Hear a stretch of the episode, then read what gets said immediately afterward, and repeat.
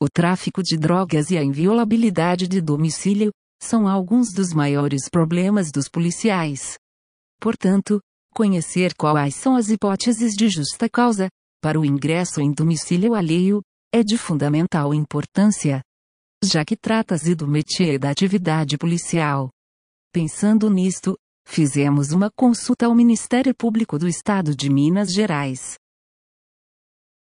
O Centro de Apoio das Promotorias de Justiça Criminal criou um documento para auxiliar as forças policiais neste quesito. Trata-se de uma pesquisa jurisprudencial temática, a qual a orienta acerca do ingresso em domicílio alheio, em que pese, nas questões afetas ao tráfico de drogas. O Superior Tribunal Federal estabeleceu regras para garantir a conciliação entre o poder e o dever da polícia, por isso precisamos analisar os casos de flagrante delito. Em suma, para a garantia da ordem, da segurança pública e do direito do cidadão à intimidade. Portanto, exige-se que esteja ocorrendo o crime dentro da casa, antes da entrada dos policiais, para que possa se caracterizar o flagrante delito.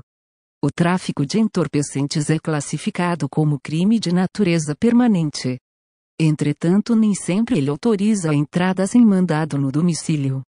Apenas será permitido o ingresso forçado na residência, sem mandado judicial, quando já houver uma prévia investigação ou monitoramento do local.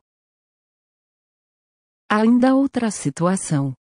Quando da voluntariedade do consentimento para o ingresso na residência. Que seria quando o morador autoriza a entrada dos policiais.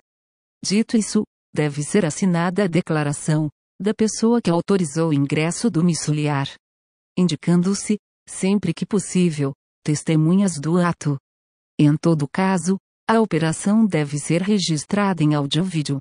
Mas além disso, deve ser preservada tal prova enquanto durar o processo. A seguir, acompanhe as hipóteses jurisprudenciais em que se reconheceu a existência de justa causa, para o ingresso em domicílio alheio.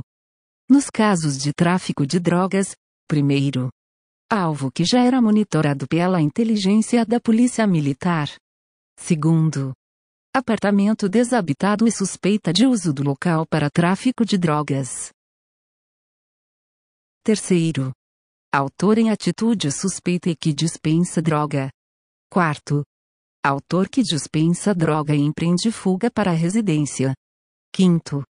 Autores surpreendidos em flagrante e com considerável quantidade de drogas. Sexto. Busca pessoal antecedente que logrou encontrar droga com o suspeito. Sétimo. Denúncia de uso do local para tráfico e constatação de cheiro de droga. Para baixar a pesquisa temática em PDF, acesse o nosso site. Clique no link abaixo e faça o download na nossa página.